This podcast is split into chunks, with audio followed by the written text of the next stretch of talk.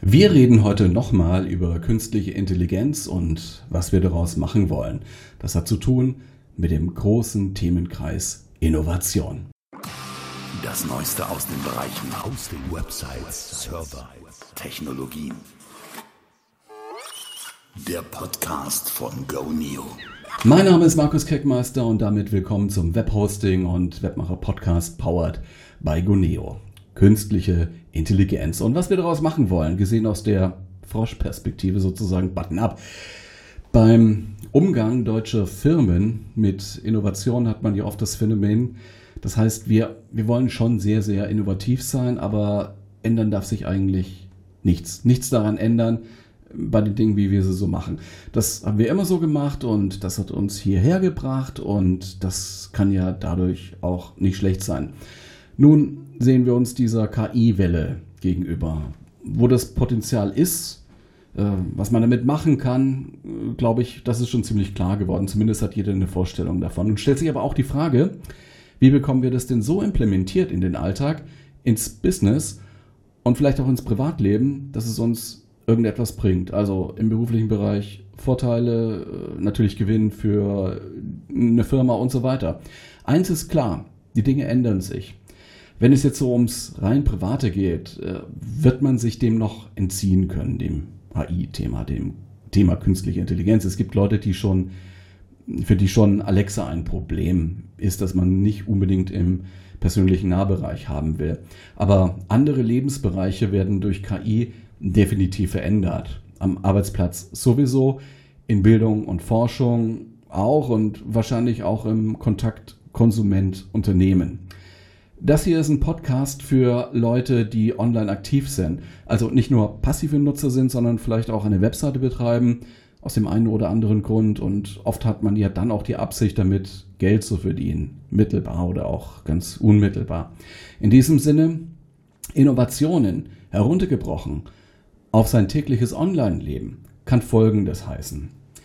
Man muss die Website natürlich ab und an renovieren, sie muss aktuell sein, sie muss optisch attraktiv sein, ästhetisch halt. Ne? Sie muss ihren Job machen, also Branding, Leads generieren oder auch äh, direkt Sales generieren. Das ist eben kein Ding wie einmal gemacht, Webseite fertig, sondern es ist ein Prozess. Es muss immer weitergehen. Was heißt das? Man muss ständig neuen Content produzieren oder eben auch Werbeanzeigen, Creatives, Advertorials und da können generative Modelle wie ChatGPT sehr, sehr helfen, klar. Oder auch Bildgeneratoren. Und das führt zum Stichwort Innovation. Also das ist mit diesem prozesshaften Inno Innovieren gemeint. Auch Innovation ist eben kein Hauruck oder muss kein Hauruck-Thema sein, das das Ergebnis eines zufälligen Geistesblitzes ist oder so, eigentlich denke ich, ist das Ergebnis eines Prozesses. Also theoretisch ist es natürlich gut und intensiv äh, in den verschiedenen wissenschaftlichen Disziplinen untersucht worden. Es gibt da unterschiedliche Modelle, die erklären, was Innovation ist und wie Innovation abläuft. Und kann man alles nachvollziehen? AI ist auch nicht vom Himmel gefallen. Das kommt uns nur vielleicht so ein bisschen jetzt vor zur Zeit, weil OpenAI vor nicht allzu langer Zeit gesagt hat, hallo Welt, hier habt ihr jetzt mal ChatGPT und das ist jetzt die künstliche Intelligenz, kommt klar damit. Wir haben hier in Deutschland viel Grundlagenforschung in KI. Und, und wenn man nachschaut, wer da arbeitet, arbeitet eigentlich in den USA daran, dann, dann stößt man auf äh, relativ viel deutsch klingende Namen. Das ist kein Zufall, die sind da halt hingegangen, weil es dort Kapital gab zum Entwickeln, zum Machen. Ich möchte auch mich jetzt mal in die These versteigen, dass man in Deutschland mit Innovationen, also mit richtig viel Geld und äh, Ausgeben für Innovation, eher zurückhaltend ist. Auf die Idee kann man kommen, wenn man sich die OECD-Zahlen mal ansieht. Aber darum geht es jetzt nicht so wirklich. Gehen wir zurück zur Praxis. Und KI in der Praxis, AI in der Praxis kann bedeuten, nutzen, was geht. Ja, also vielleicht will man eben auf seiner Webseite nicht nur ein Kontaktformular haben, sondern vielleicht direkt einen Service, den der Webseitenbesucher oder die Webseitenbesucherin gleich nutzen kann. Im Small Business Bereich könnte das dann sein, zum Beispiel Tischreservierung für ein Restaurant oder Essensvorbestellung mit Abholung oder ähm, ein typisches Beispiel ist das eigentlich. Ne? Also wenn man, wenn man auf sowas wie verzichtet, wie zum Beispiel Essen, Essenslieferung oder Essensabholungen, und wenn man wirklich nur ausschließlich heute noch über Telefon oder Theke verkauft, ne, so als äh, Imbiss-Budenbesitzer, dann kann es halt passieren, dass da einer kommt, der Online-Bestellungen für Essen anbietet und das dann auch skalieren kann über die ganze Stadt, über das ganze Land vielleicht auch. Ne? Dann ist der der Gatekeeper und alle bestellen über, über den als Aggregator, der vielleicht noch andere Lieferanten da drin hat, weil er Marke macht, weil er eine Marke hat, Reichweite hat und weil er die Prozesse schön abbilden kann, bis hin zur Bezahlung und zum Tracking, zum Beispiel wo der Fahrer gerade ist, der die Pizza bringt, ist für viele eine, eine wunderbare Information. Und dann muss man, um überhaupt noch zu verkaufen, muss man dann Teil dieses Netzwerks werden. Und dann muss man Provisionen abdrücken. Könnte man auch selber machen. Ging ja den Hotels auch so. Ja? Also die Firmen, die den Service aggregieren, skalieren, die sind dann irgendwann an der Börse gewesen. Umgekehrt kann es aber auch so sein, dass man sagt, äh, statt eigene Systeme zu entwickeln oder sich da was zusammenzukaufen oder zusammenzubasteln, ähm, ja, dann mache ich halt bei der Vermarktung und bei der Werbung bei den Aggregatoren mit. Ich lasse ich, ich lass das einen Aggregator machen und die Kosten und die Abhängigkeiten sind für mich okay, die, weil die Reichweite ja gigantisch ist und solange ich meine Produkte da verkauft kriege und äh, da meine, meine Sachen verkauft kriege, die Marge passt, da ist das okay. Das kann durchaus auch ein Weg sein. Vielleicht lohnt es sich aber dennoch, da noch eine zweite Ebene einzuführen oder ein zweites Gleis zu legen und dann noch ein paar ähm, Metaphern zu bedienen, also schon auch eine eigene Webseite zu betreiben. Ja, KI, vielleicht auch im Kundendienst, ne? also im Service, wo man gut Modelle wie ChatGPT einsetzen kann. Wenn man jetzt Leute darauf hinweist, na, wie wäre es denn ChatGPT in deinem Kundendienst, kommt dann so oft die Entgegnung, naja, das ist noch nicht so richtig gut alles und äh, ja, die Qualität dahinter, ist das denn immer die richtige Antwort und der Datenschutz und überhaupt. Da sind die Bedenken also immer relativ groß. Ich, ich glaube, die Amerikaner zum Beispiel gehen da ganz anders ran. Da ist man mit der Adoption solcher Sachen einfach schneller und äh, dann löst man erstmal Probleme. Und wenn irgendwelche neuen Probleme auftauchen, die jetzt so drumherum entstehen, dann werden die halt gelöst, wenn sie auftauchen. Also nicht proaktiv vorher mit der Option, das dann lieber erstmal sein zu lassen, weil es ja zu gefährlich ist. Die Technologien an sich, die stehen ja letztendlich allen zur Verfügung. Auch SME, also Small Business, bis runter zum Freelancer. Alle haben die Möglichkeit, Tools zu verwenden. Kostet ein bisschen was oder ist sogar kostenlos. Man kann solche Prozesse selber machen. Es gibt ja Zapier, es gibt HubSpot und vielleicht jetzt auch bald Workday. In Deutschland weiß ich nicht, ob es eine deutsche Version gibt, aber es gibt Services und äh, damit kann man seine eigenen ähm, Prozesse auch herstellen. Und äh, ChatGPT alle anderen KI-Tools, die wir so auch kennen, jetzt schon sowieso. Dann steht da immer noch die Frage, na, wie sieht's aus mit der Implementierung? In Hamm, das ist eine Stadt nicht weit von hier, versuchen sie gerade so eine intelligente Ampelanlage zu betreiben. So ein Leuchtturmprojektchen ist das. Soweit ich das sehe, sind da alle recht zufrieden damit. Also der Verkehr läuft besser. Aber ich glaube, wir brauchen so auf der größeren Skala, gesamtgesellschaftlich, viel, viel mehr von solchen Projekten. Hubertus Heil, Arbeitsminister in Deutschland sagt, KI ist an jedem Arbeitsplatz bis 2035. 2035, da haben wir also noch ein bisschen Zeit. Genauso wie die deutsche Automobilindustrie sich auch mit Elektro ein bisschen Zeit gelassen hat und ganz Deutschland halt auch mit Internet, Glasfaser, Digitalisierung der Verwaltung allgemein. da sind wir eben leider auch nicht die schnellsten.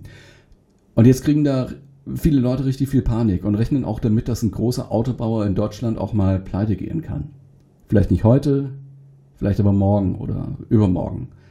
Was, und das ist die Frage, die dann auch dahinter steht und damit kommt ganz automatisch, was exportieren wir denn noch, wenn nicht Autos? Der Punkt KI ist also gesamtgesellschaftlich von Relevanz. Klar, muss dort adressiert werden. Es gibt auch Erhebungen, wonach 25 Prozent der Deutschen, das ist eine Zahl, die ich, die ich da gelesen habe, 25 Prozent der Deutschen denken, dass KI ihren Job gefährdet. Und damit könnten sie auch recht haben. Es wird Jobs verändern. Aber so wie es aussieht, haben wir aktuell keinen großen Überhang an, an Fachkräften. Ganz im Gegenteil. Ein anderer Teil dieser, dieser 25 Prozent speist sich vielleicht so aus dieser, ja, wieder aus dieser German Angst und dann holt man in, in Gesprächen, in, äh, wenn man drüber redet halt, ne, gerne mal so die Dystopie heraus, die auch so von Elon Musk und anderen verbreitet worden ist. KI werde jetzt die Menschheit vernichten und jetzt müssen wir erstmal sechs Monate Pause machen und alles einfrieren erstmal in uns gehen, ehe man da weitermacht.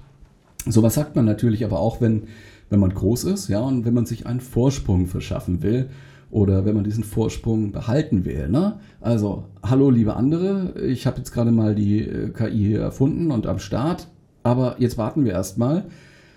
Macht man lieber gar nichts, ja. Das kann natürlich auch dazu dienen, die potenzielle Konkurrenz erstmal klein zu halten. Das ist vielleicht eine Strategie, die hinter solchen Dystopien und äh, Verbreitungen von diesen Dystopien steckt. Ähm, es gibt auch andere Länder, ne? Also in Saudi-Arabien war man zum Beispiel ein bisschen früher dran. Die haben da eine große Strategie gemacht, sechs Ziele definiert, Ambition, Skill, ich kann es auch Englisch sagen, Ambition, Skills, Partnership, Regulation, Investment, Data. Das ist so der Masterplan, hinter dem Mohammed bin Salman bin Abdulaziz al-Saud steht. Ich hoffe, ihr habt das jetzt richtig gesagt. Er ist jedenfalls Kronprinz von Saudi-Arabien und auch Ministerpräsident von Saudi-Arabien. Jetzt kann man natürlich auch sagen, okay, Saudi-Arabien, keine Demokratie, Königreich oder je nach, äh, je nach Lesart auch nicht so eine Diktatur, eine Herrscherfamilie. Hm. Fakt ist aber, da passiert was und als Land steht man ja, eben auch als Deutschland, steht man ja internationalen Konkurrenz mit anderen Ländern und eben nicht nur als Land, sondern auch als exportorientiertes Unternehmen in einem Land. Der Markt für Big Data und KI, Saudi-Arabien, soll so bis 2026 so knapp 900 Millionen ausmachen, also 891,74 wird als Zahl genannt, US-Dollar. Und das soll dann zusammengehen mit so neuen Smart Cities wie The Line, das geht ja momentan gerade durch die Medien, da soll natürlich KI intensiv eingesetzt werden für Steuerung der Bereiche Strom, Wasser, Abfallverkehr, Gesundheit, Sicherheit. Klar, die ganzen Infrastrukturdeals sind da schon eingetütet mit chinesischen und mit indischen Firmen. Ich denke, wir sollten hier in Deutschland oder auch in Europa allgemein nicht mehr so lange warten mit KI-Umsetzungen im Großen und im Kleinen und wir können ja auch schon mal selber anfangen. Und da kommt jetzt immer die Frage, ja, wo und wie und was habe ich denn da überhaupt? Nennen wir also mal drei KIs, die man schon gut im Zusammenhang mit der eigenen Webseite oder anderen Online-Aktivitäten einsetzen könnte. Da muss man vielleicht ein bisschen filtern. Also es gibt KIs, die in USA oder England verfügbar sind, aber die in Europa nicht zur Verfügung stehen. Also man kann sich da nicht anmelden, man kann sie nicht nutzen. Oft äh, spielt hier DSGVO eine Rolle. Es ist doof, es ist aber so.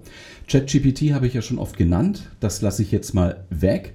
Wie wäre es, vielleicht kennt ihr schon Perplexity AI.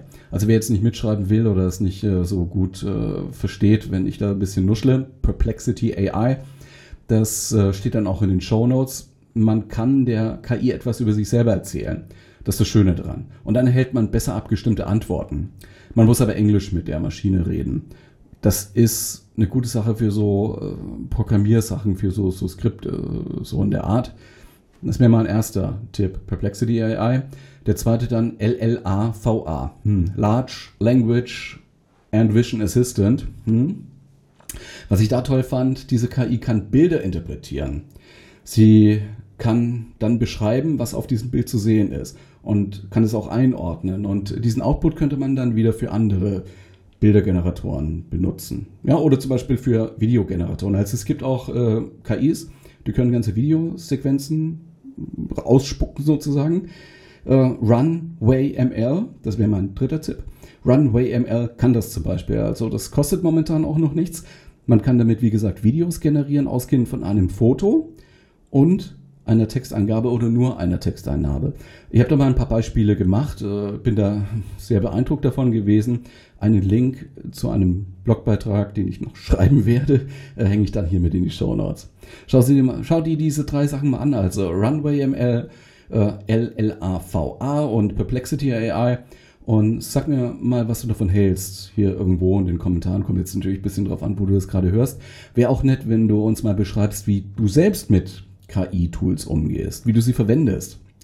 Ansonsten auf keinen Fall vergessen, allgemein vergiss nicht uns zu abonnieren. Empfehle uns gerne weiter. Hier diesen Podcast, dieses Video einfach weiterschicken für Leute, von denen du glaubst, es könnte sie interessieren. Du hörst uns auf allen möglichen Podcast-Plattformen, einschließlich YouTube oder natürlich auch auf Apple, Spotify, Amazon Music und natürlich im Podcatcher deiner Wahl.